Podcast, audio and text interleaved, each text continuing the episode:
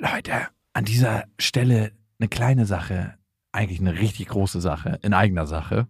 Und zwar sind wir dieses Jahr auf Tour Mhm. im September. Und wir sind in München, in Stuttgart, in Köln, in Wien, Frankfurt, Berlin, Leipzig, Hamburg. Und es ist immer so geil, auf Tour zu sein und alle mal zu sehen. Die Tour heißt Zu hart für den Podcast. Und das ist auch Ich bin Programm. gespannt, was da richtig hart sein wird. Ja, also es wird viel Interaktion geben, es wird viel zum Lachen geben und die Tour oder das, was dort passiert, entsteht gemeinsam mit euch und ich finde, das ist auch die Magie. Das heißt, bei jedem Tourstop ist es irgendwie anders und Mhm. neu für uns, neu für euch und für uns ist es auf jeden Fall immer sehr, sehr magisch. Also sichert euch jetzt schon die Karten München, Stuttgart, Köln, Wien, Frankfurt, Berlin, Leipzig, Hamburg. Ab jetzt 10% härter und Tickets gibt's ab jetzt auf bestefreundinnen.de und in den Shownotes.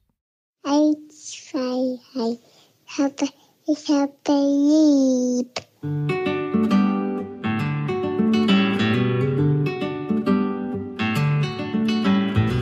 Das sind beste Vaterfreuden. Keine bösen Wörter. Die Fremde, alte Schöpfe! Setz dich bitte hin. Der langweilige Podcast übers Kinderkriegen mit Max und Jakob. Hallo und herzlich willkommen zu Beste Vaterfreuden. Hallo. Wir haben heute einen Gast, der nicht bei uns im Studio sitzt, sondern ein bisschen weiter entfernt ist. Das ist der Heinz-Peter Röhr. Und wir möchten heute über das Thema Selbstwertgefühl von Kindern sprechen, weil das ist eigentlich die Basis, das Fundament eines jeden Menschen. Und Selbstwert wird oft in der Kindheit anerzogen, ist vielleicht ein bisschen viel, aber ein Kind erlernt den eigenen Selbstwert in der Kindheit. Oder bin ich da ganz auf dem falschen Dampfer, Herr Röhr? Absolut nicht. Also die meisten Wissenschaftler sind sich darin einig, dass das Selbstwertgefühl sich während der ersten sechs Lebensjahre maßgeblich entwickelt. Also das Selbstwertgefühl fängt schon im Mutterleib an, sich äh, zu entwickeln. Das Embryo bekommt schon mit, was die Mutter fühlt, wie die Mutter zu dem Kind steht. Und die erste bange Frage, die jeder Mensch so mit auf die Welt bringt, ist die Frage, bin ich willkommen? Das ist eine ganz zentrale Frage und die entscheidet darüber, ob sich ein Kind in dieser Welt sicher fühlt, ob es sich willkommen fühlt und ob es genügend Mechanismen entwickelt, sich sicher und, und, und willkommen auch in späteren Beziehungen zu fühlen. Wow, also Sie sind ja Pädagoge, Psychotherapeut und Autor, also traue ich Ihnen jetzt einfach mal über den Weg. Und mir persönlich stand die Entscheidung mit meiner damaligen Partnerin an, bekommen wir das Kind überhaupt oder nicht? Kann es sein, dass unsere Tochter das mitgekriegt hat und dafür ein Gefühl entwickelt hat in ihren ersten Lebensmonaten, als sie noch im Mutterleib bei meiner Ex-Freundin war?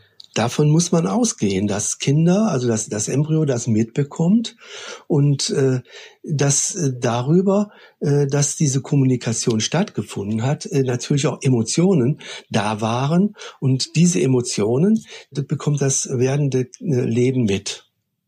Wo wir jetzt schon bei der ganz frühen Kindheit sind, also Ja. bei der pränatalen Ja. Prägung. Ja, ich würde sogar noch mal einen Schritt zurückgehen wollen, nämlich manchmal wundere ich mich, wie zum Beispiel Erinnerung oder Epigenetik funktioniert. Das heißt, wenn die Mutter zum Beispiel ein Trauma erlebt hat und das Kind mit unter diesem Trauma leidet, das ist ja nicht nur durch Sozialisierung weitergegeben, sondern auch im, in der Eizelle, die ja von Geburt an der Frau angelegt ist, Ja. abgespeichert genetisch. Ist das korrekt oder denke ich mir das gerade aus? Ganz genau. Also ein Trauma der Mutter wird immer auch mit äh, erlebt von dem Embryo.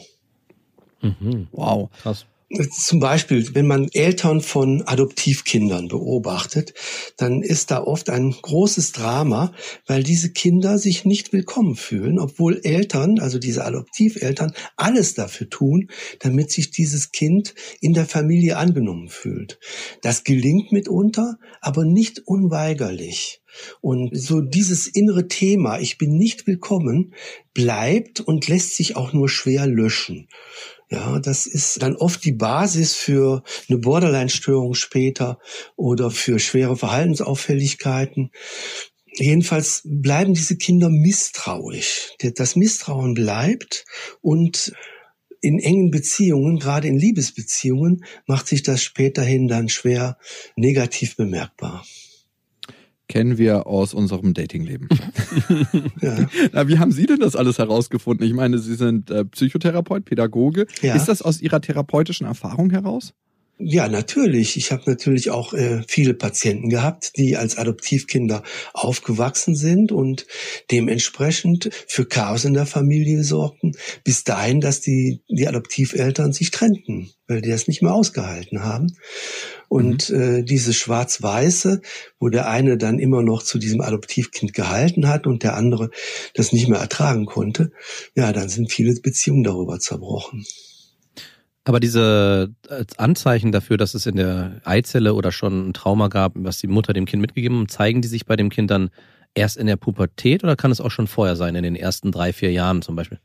Das kann schon vorher sein. Was wäre denn da zum Beispiel ein, ein Verhaltensmuster, ein Verhaltens, was so ein Kind aufzeigen könnte? Ja, dass ein Kind äh, eben über Tisch und Bänke geht, dass es sich nicht steuern kann, dass es einfach keine Ruhe geben kann, dass es extrem unruhig ist und äh, wie gesagt immer dafür sorgt, dass es nicht willkommen ist das Programm, also so ein inneres Programm, ich bin nicht willkommen, wird sich dann in der Realität immer wieder abbilden um dann auch die Erfahrung zu machen, dass es nicht willkommen ist, also diese ja. Selbstbestätigung zu bekommen. Ja, genau, ganz genau.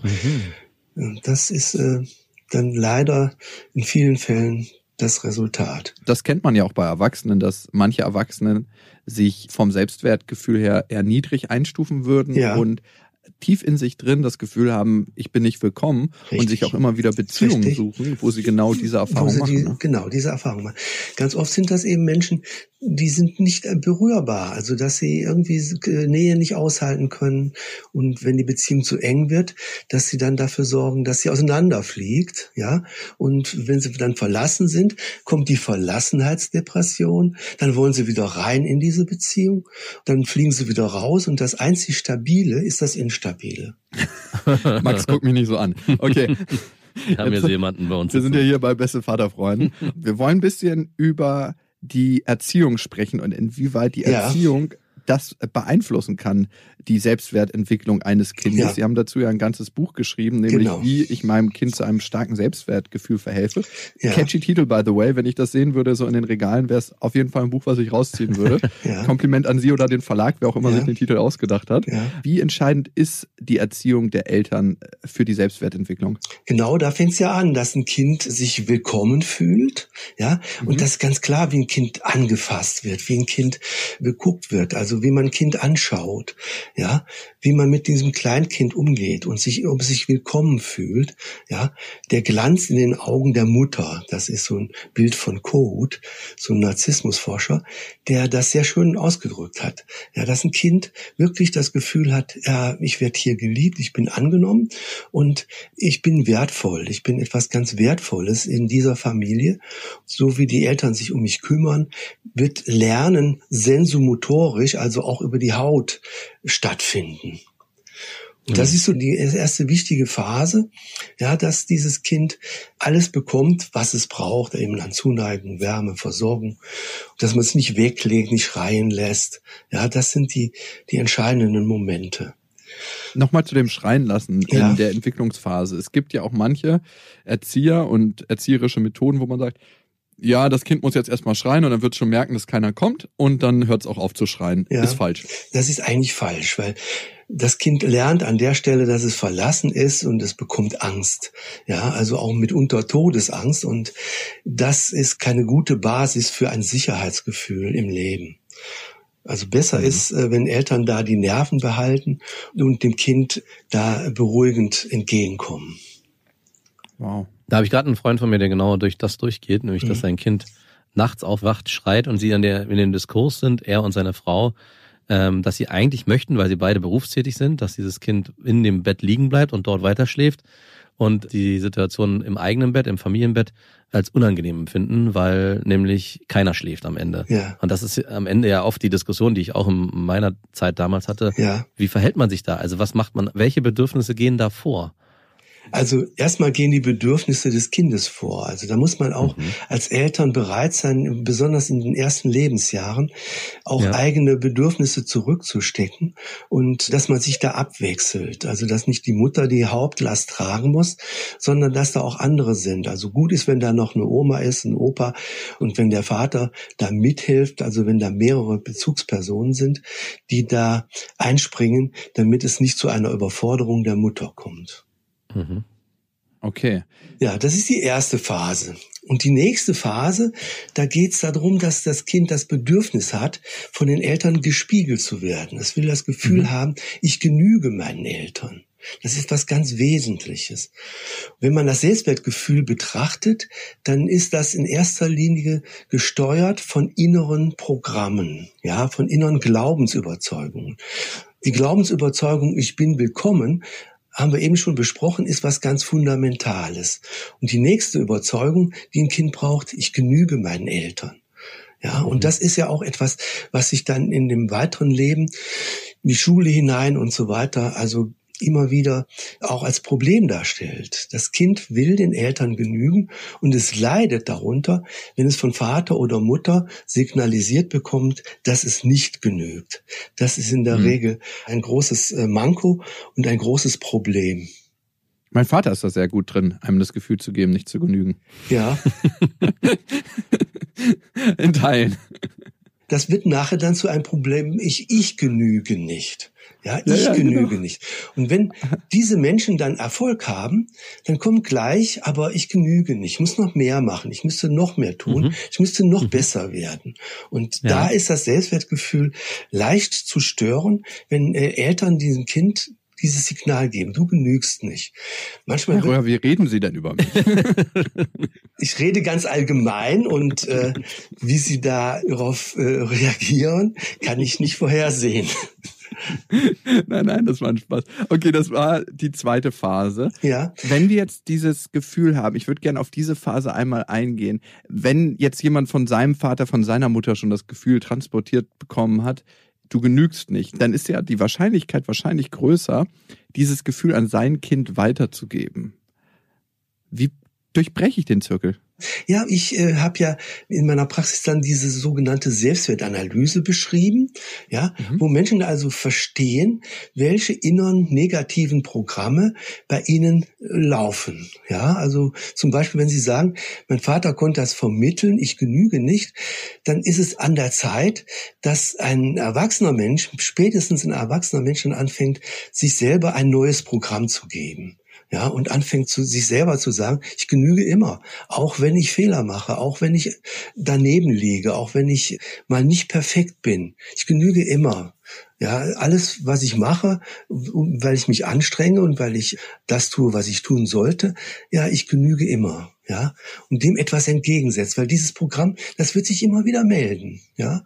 Es wird Situation, dieser Glaubenssatz. Dieser Glaubenssatz, ja, das ist ein geheimes Programm, sage ich. Das meldet sich mhm. immer wieder und dem muss man etwas entgegensetzen, das muss man erkennen und neu programmieren. Das Alte wird immer irgendwie bleiben. Ja, das wird immer ja, irgendwie bleiben, weil es so früh gelernt wurde. Ja, und später kann man aber hingehen und das in ein Stück weit korrigieren. Ja, ich genüge immer. Das kann man sich sagen. Man kann sich das auch aufschreiben und an die äh, Schrankwand äh, hinten kleben, wo man es immer wieder sieht und sich daran erinnert. Das funktioniert, weil wenn mein Kopf würde mir jetzt gerade sagen, wenn ich das mir schon aufschreiben müsste, ja. dass ich immer genüge, ist das ein Zeichen dafür, dass du nicht genügst. Das würde jetzt mein Kopf daraus machen. Ja, und gleichzeitig, wenn Sie sich davon überzeugen, dass dieses innere Programm sehr störend ist, dass es nicht mhm. mehr haben möchten, ja, dann sollten Sie schon versuchen, etwas Neues da an diese Stelle zu setzen. Ja. Und deutlich sich selber immer wieder zu sagen, Stopp, auch wenn sich das Programm meldet, dass man sich dann ein inneres Stopp gibt und sagt, Quatsch, ich genüge immer. Ja, und das ist keine Überheblichkeit. Es reicht, wenn man sich dann auf Augenhöhe mit anderen fühlt, mit anderen Menschen. Aber, dass man sich davon nicht mehr beeindrucken lässt. Von diesem, was der, was, was der Vater in, in Unwissenheit und nicht mit Sicherheit auch nicht mit absolut böser Absicht, aber doch irgendwie in, implementiert hat. Ja, dass mhm. das irgendwo, dass man da etwas dagegen setzt. Ein neues Programm. Und das mit, mit Leben füllt und jetzt einen Blick dafür bekommt, wo genüge ich mir denn? Ja, also, dass es auch mhm. mit, mit, mit Leben gefüllt wird und was den Fokus dahin richtet, nicht wo ich nicht genüge, sondern den Fokus dahin, wo ich genüge. Ja. Und da kommt man zu einem eher unabhängigeren Selbstwertgefühl. Okay, vielleicht gehen wir nochmal konkret auf Erziehungsstile, Erziehungsmaßnahmen ein, ja. die dem Kind zu einem gesunden Selbstwert verhelfen? Vielleicht haben Sie da auch praktische Beispiele. Ja, ganz wichtig ist, dass diese inneren Programme, die werden natürlich sich im Alltag, werden die sich irgendwo äh, deutlich machen. Da ist zum Beispiel in einer Familie, da ist ein Mädchen, das besser lernt als der Junge, der etwas jünger ist. Und alle schauen auf das Mädchen, das sehr gut lernt und schauen natürlich auf den Jungen, der nicht so gut lernt. Dieser Junge wird das Gefühl bekommen, nicht zu genügen, ja, mhm. und vor allen Dingen wird er auch ein weiteres Gefühl haben, nämlich dass er weniger geliebt ist als das Mädchen, weil sie bessere Leistungen bringt, mehr Anerkennung bekommt, er gelobt wird. Und in diesem Kontext kommt dann dieses Grundgefühl nicht zu genügen und weniger geliebt zu sein. Ja? Mhm. Und Menschen, die das drin haben, so ich genüge nicht, die machen sich immer selbst dafür verantwortlich. Ja, die glauben immer, sie wären selber daran schuld, dass sie es nicht schaffen, sich aus diesem Dilemma herauszuarbeiten. Und wie ich das schon eben erklärt habe, wenn die Erfolg haben, kommt von unten her meistens dann doch, ja, aber ich genüge noch nicht, es muss noch besser werden.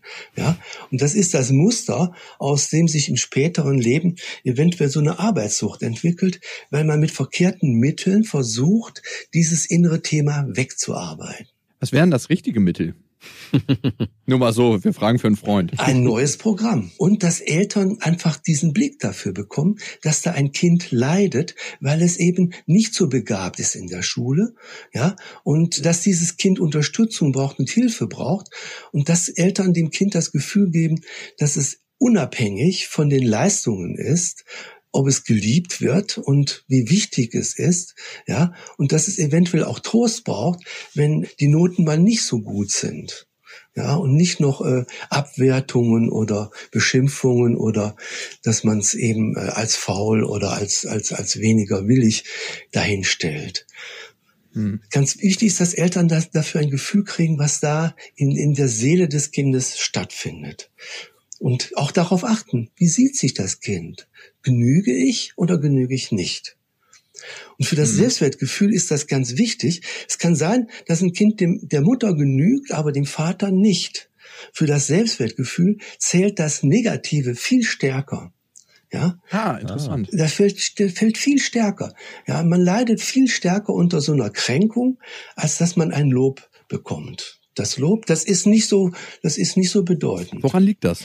Ja, weil zum Beispiel so ein, ein inneres Programm, ich genüge nicht, das ist immer offen, das ist wie so eine offene Wunde. Und da geht jede Abwertung, jede Kritik geht auf diese offene Wunde.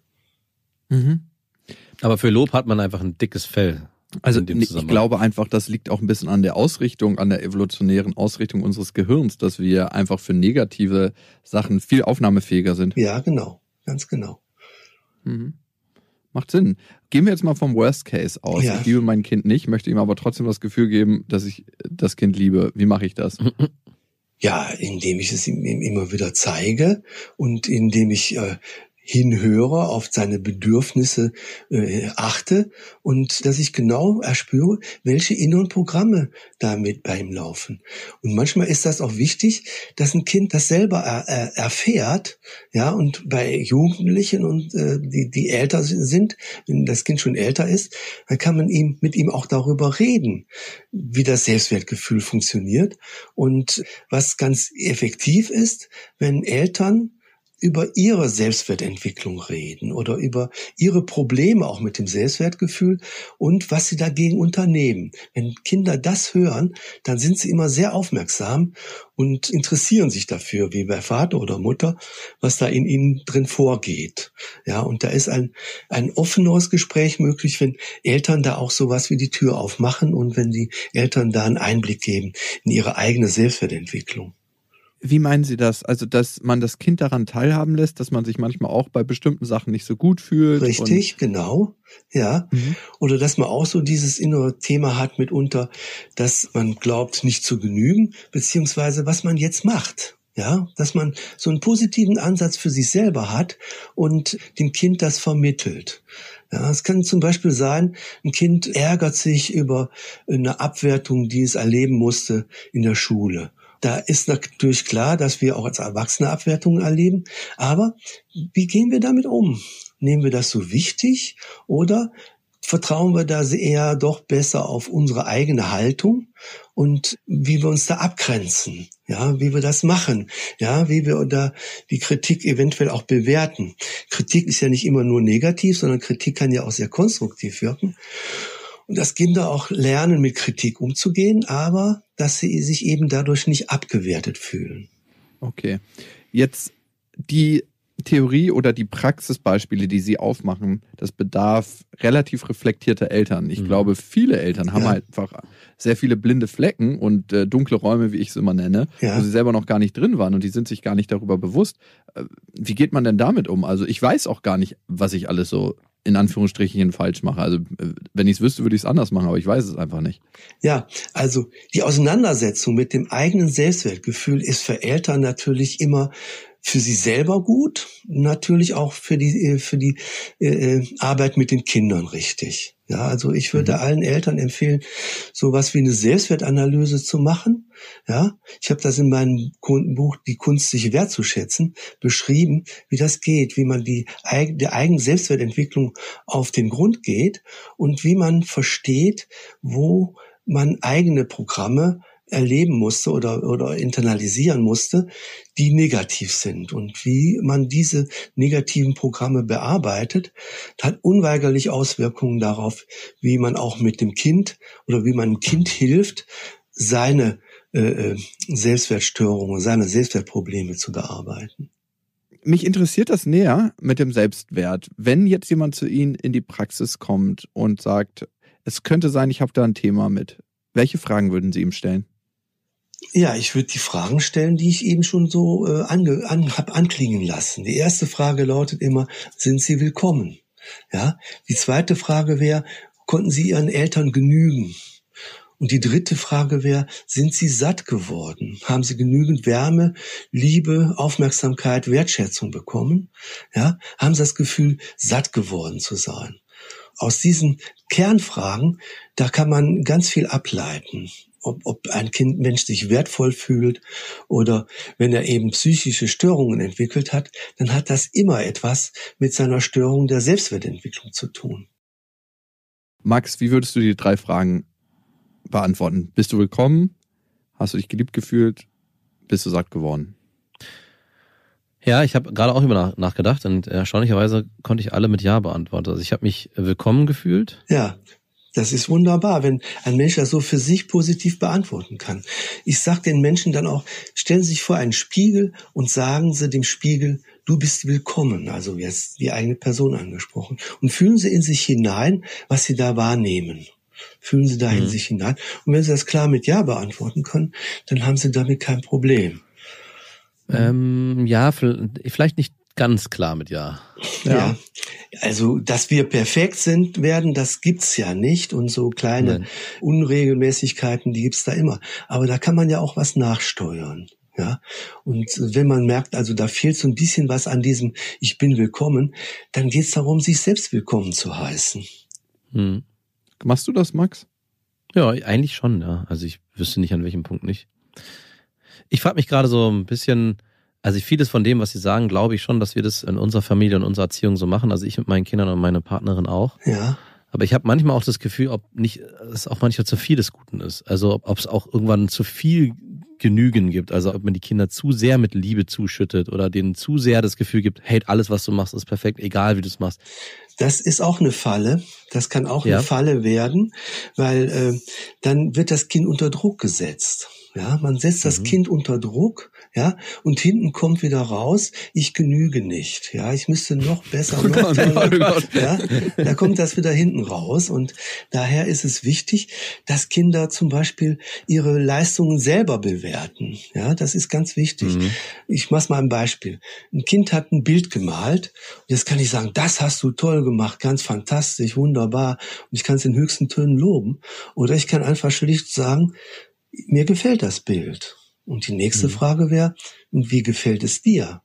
Ja, und da kann das Kind so äh, darauf reflektieren, dass es dazu auch eine eigene Meinung haben kann. Ja, und dass mhm. die eigene Meinung da ganz wichtig ist. Ja, und wenn das Kind dann auch der Meinung ist, das Bild ist sehr schön, dann sind schon zwei der Meinung. Ja, und wenn das Kind sagt, nee, das gefällt mir nicht, ja, dann ist das zu akzeptieren. Ja, da kann man vielleicht sagen, ich sehe, dass du, dass du sehr kritisch mit dir bist, aber das ist in Ordnung. Man muss auch da dem Kind die eigene Meinung lassen und äh, man darf ihm zu verstehen geben, dass die eigene Meinung ganz wichtig ist und dass die zählt. Das ist eine, ein gutes Beispiel, weil auch meine Tochter sehr oft mit gemalten Bildern, gebastelten Sachen ankommt. Ich natürlich immer sie darin bestärken will und sage, das hast du total toll gemacht. Also ich versuche immer zu sagen, gar nicht unbedingt das Bild in seiner Qualität zu bewerten, sondern versuche immer die Handlung zu bewerten. Und ja. ich sage, wie schön, dass du gemalt hast. Mhm. Aber trotzdem bin ich irgendwann auch so an den Punkt gekommen, dass ich sage, ob es da nicht und sie bringt es gerade auf den Punkt, das zurückzugeben und dem Kind selber die Möglichkeit zu geben, hey, ja. wie empfindest du das Bild selber? Wenn, genau. Und vielleicht ist das dann auch eine, Ursache, es geht ja auch ganz oft um Leistung und Leistung erbringen, auch schon im kleinen Kindesalter. Also ein Kind, meine Tochter muss ja, ja. alleine in die Kita reinlaufen, ist schon eine Leistung erbringen. Und es fällt meiner Tochter zum Beispiel sehr schwer. Und wir sind oft so an dem Modus, hey, du bist doch jetzt schon so groß, warum klappt das nicht? Und warum, äh, und diskutieren damit ihr auch schon wie mit einer Großen. Und ich habe so ein bisschen manchmal den Verdacht, und deswegen hatte ich es vorhin angebracht, ob es vielleicht, vielleicht doch daran liegt, dass wir sie in vielen Punkten halt nicht überschüttet haben mit Liebe, aber vielleicht war das doch zu viel, sodass sie ihren, ihre eigenen Qualitäten oder ihr eigenes Gefühl zu der Sache nicht so richtig empfinden konnte. Ja, also das zu fördern macht sicherlich Sinn. Ja, mhm. übertriebenes Lob ist wie gesagt ein, ein, ein, ein Anreiz, sich dann also immer zu Höchstleistungen antreiben zu müssen. Und das kommt, da kommt hinten wieder raus, ich genüge nicht. Mhm überall kommt aus diesem Apparat, ich genüge dich nicht raus. Das ist ja wirklich, da gibt's ja nur so ein ganz kleines Feld, wo ich genüge rauskommt. Das ist das größte Problem in unserer Gesellschaft, dass die meisten Menschen dieses innere Thema in sich tragen. Ja, mhm. dass ganz viele Menschen das, das Problem einfach haben. Und in einer Leistungsgesellschaft, wo jeder mit jedem konkurriert, da ist das äh, wie ein, wie eine Seuche. Die Seuche. Wie werden wir der Seuche habhaft. Also Sie meinten ja als erstes mal herausfinden, wie steht es um meinen eigenen Selbstwert, weil wenn ich das nicht detektiere, fahre ich die ganzen blinden Programme über mein Kind rüber und da entwickelt sich noch so ein Kind ohne Fundament. Wenn Sie eine ideale Welt backen könnten, was würden Sie verändern in unserer Gesellschaft und was könnte jedes Individuum für sich tun? Weil wir sehen ja ganz oft Probleme in der Gesellschaft, die beim Individuum anfangen. Ne? Also die perfekte Situation wird es nie geben. Ja, das ist ganz klar. Aber wenn Menschen mehr anfangen würden, sich selber besser kennenzulernen, das wäre, mhm. glaube ich, ein Weg. Also wenn Sie besser Ihre eigene Entwicklung, Ihre eigene Lebensgeschichte, wenn Sie die besser reflektieren könnten, das wäre ein Weg zu mehr Zufriedenheit. Ja, weil die Zufriedenheit kommt immer nur von innen. Und diese negativen Programme, die machen ja gerade eine Unzufriedenheit. Und mitunter machen die auch aggressiv, die machen Wut, die machen Menschen wütend. Manche Menschen sind wütend auf sich selber und projizieren diese Wut dann auf andere. Die schreiben dann Hassmails und entwickeln eben ihre narzisstischen Bedürfnisse. Da müsste man ansetzen. Mhm, okay. Vielleicht aus Ihrer psychotherapeutischen Praxis wenn jetzt jemand kommt zu Ihnen, der sehr, sehr schwaches Selbstwert hat, haben Sie schon erlebt, dass er das selber für sich aufbauen konnte in der Arbeit? Oder ist es immer noch so, ja, ja wir haben jetzt hier einigermaßen das Fundament repariert, aber wenn der nächste große mhm. Regen kommt, dann wird das Haus weggespült? Ja. Also, was ich immer wieder erlebt habe, ist, dass wenn Menschen das verstanden haben, dass mit dieser Selbstwertanalyse, dass sie mir gesagt haben, mir ist so ein Kronleuchter aufgegangen, ja, und ich habe jetzt verstanden, warum ich immer die verkehrten Dinge gemacht habe. Ja, und wie, wie ich jetzt mit neuen Programmen zu einem neuen Selbstwertgefühl kommen kann. Die alten Programme, so restlos werden die nie verschwinden. Wie gesagt, weil die so früh gelernt wurden. Also ein Mensch, der nicht willkommen war, der wird damit immer ein Leben lang zu tun haben. Aber jetzt hat er was in der Hand und er kann etwas daran ändern. Er kann was entgegensetzen sozusagen. Er kann einen Blick dafür kriegen, wo er willkommen ist und sein Misstrauen so allmählich langsam abbauen, ja, und da etwas anderes an diese Stelle setzen. Das ist das, das wäre sein Thema. Aber dass er völlig geheilt wird, in Anführungszeichen, davon ist nicht auszugehen. Das sagen Sie aber den Klienten nicht, die äh, Doch. an Tag eins zu ihm. Doch, also ich sage denen, es wird immer äh, etwas bleiben, aber sie können sich sehr verbessern. Mhm. Man darf das nicht verharmlosen oder falsche Hoffnungen wecken, das ist völlig verkehrt. Also ich sage, das wird immer irgendwas bleiben, aber sie können das sehr verbessern. Also der erste Schritt, und das höre ich hier raus, ist wahrscheinlich überhaupt erstmal zu erkennen, dass es darum geht. Dass man wahrscheinlich das Gefühl hat, man genügt Ja, nicht. Und in genau. dem Moment, wo dieses Bewusstsein eintritt, kann man, hat man wahrscheinlich schon ganz viel dafür getan, um eine Veränderung äh, her herbeizurufen. Ganz genau. Und ob die dann am Ende den Menschen komplett umdreht um 180 Grad und er ein sehr, sehr gutes Selbstwertgefühl hat oder ob es nur, nur einen gewissen Anschub gibt und er sich ein bisschen verändern kann und was ja auch schon gut ist, das ist dann, glaube ich, von Person zu Person oder von zu Individuum zu Individuum unterschiedlich. Also entscheidend ist, dass man ähm, so die Möglichkeiten aufgezeigt bekommt, wo man wirklich etwas tun kann. Ja, das Mhm. ist das Entscheidende. Dass ein Mensch nicht mehr so hilflos ist und da vor einem Berg steht und, und einfach die Tür nicht findet, durch die er gehen kann. Mhm. Jetzt habe ich noch mal eine andere Frage. Wenn jetzt man als Erwachsener erkennt, dass einem die Eltern vielleicht in den ersten Lebensjahren nicht genügend das Gefühl gegeben haben, auszureichen, Ja. also nicht genügend Ja. Liebe gegeben haben Ja. und man dann im Erwachsenenalter erkennt, hey, meine Eltern damals haben einfach nicht genügend getan für mich und ich habe jetzt eine Wut in mir, äh, die ich ähm, am liebsten äußern möchte, vielleicht auch tue, aber so richtig merke ich, dass ich meinen Eltern auch nicht vergeben kann. Ja, also das ist ganz wichtig. äh, Da, da ist ja Psychotherapie erforderlich, dass das durchgearbeitet wird und dass Menschen dann lernen, den Eltern zu verzeihen. Hm. Ja, das ist eventuell ein weiter Weg, aber äh, wer den Eltern nicht verzeiht, der hat immer diese, diesen Vorwurf in der Tasche, ja, und dessen Selbstwertgefühl wird sich letztlich nicht verbessern. Ja, weil ich habe immer den Schuldigen in der Tasche und ich brauche selber nichts zu tun. Ja, Also gerade deswegen muss ich ganz viel tun, weil das so gewesen ist. Das wird betrauert, das muss betrauert werden, das muss durchgearbeitet werden und das muss man loslassen. Und wie gesagt, wenn ich den Eltern verzeihe, dann tue ich das in allererster Linie für mich selbst. Hm. Okay. Der Max hat für einen, Fra der Max hat für einen Freund gefragt. Ähm, Ja. Für einen guten, seinen besten Freund, sich Ja. selber. Ich habe noch zum Ende hin drei Klischee-Fragen, wenn man einen Psychotherapeuten trifft, beziehungsweise Psychologen. Ja. Frage eins: ich werde immer gefragt persönlich, hattest du eigene Probleme und darum hast du das Studium für dich gewählt? Äh, Wie würden Sie diese Frage für sich beantworten? Ja, auf jeden Fall. Man geht nicht unbelastet in irgendeinen Beruf.